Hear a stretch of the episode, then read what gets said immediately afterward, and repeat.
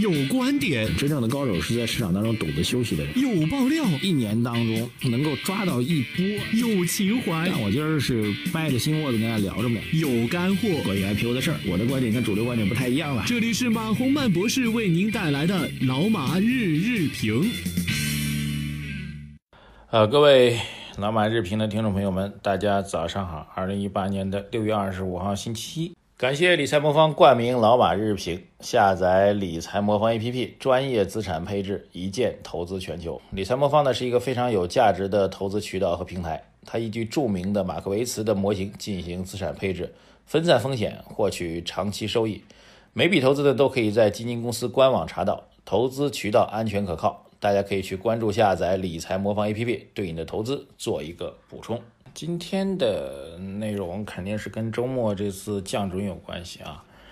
结果大家都知道了，这个零点五个百分点的存准率的下降啊，这个其实从周末周五开始啊，这个我们各种投资的朋友圈、各种经济学者的朋友圈吧，都在关心这个事儿啊。究竟看这个市场到底是？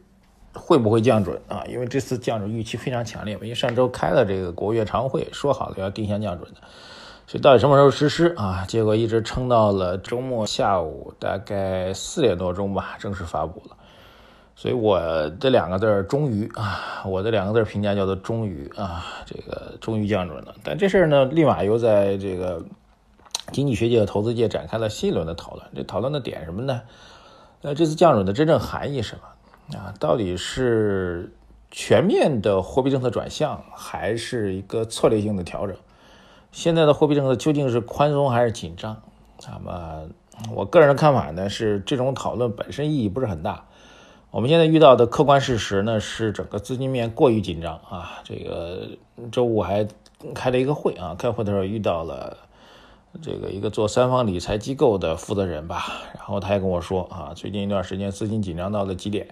现在是很多企业扑上来求着他们，希望他们能发一些这个投资理财类的产品，然后能够尽快的募资啊。但是呢，结果呢其实是不如人愿的，他们反而不敢发了啊，就反而是这个想发产品的人很多啊，他们不敢去发产品。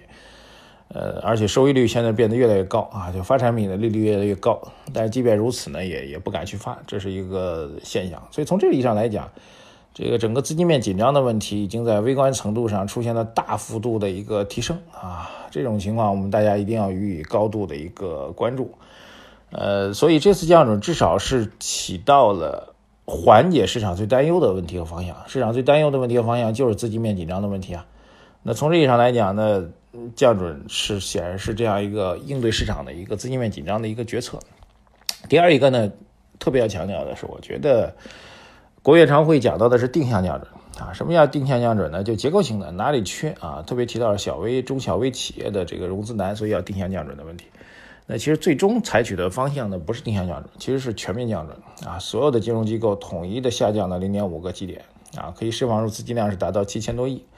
所以最终呢，其实是比之前讲的定向降准的整个的货币宽松的程度和幅度要大幅度提振出来了。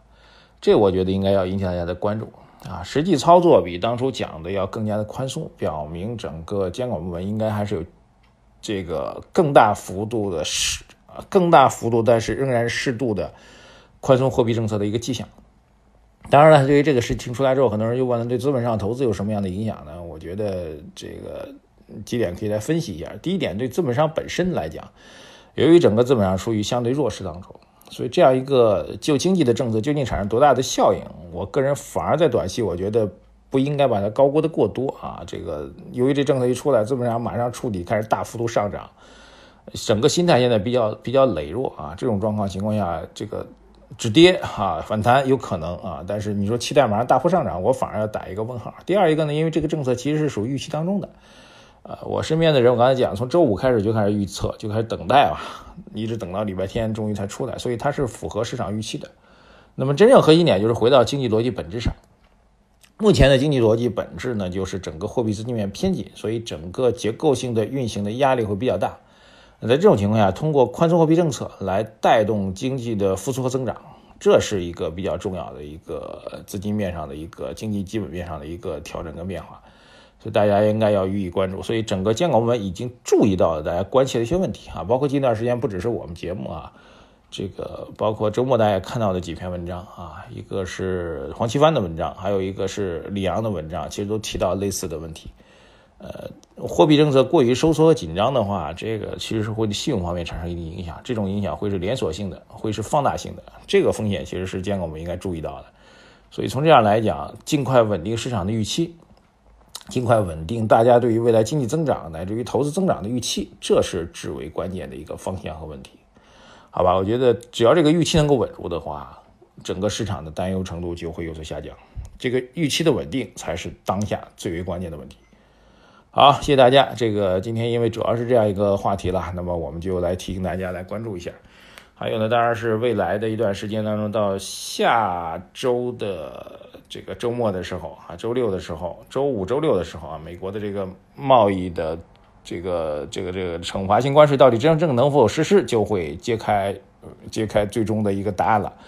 当然呢，周末有消息说，这个美国又在主动跟中国在试图磋商啊，关于这个惩罚性关税到底要不要执行，正在进行新一轮谈判的一个意向，我们大家予以关注一下，好不好？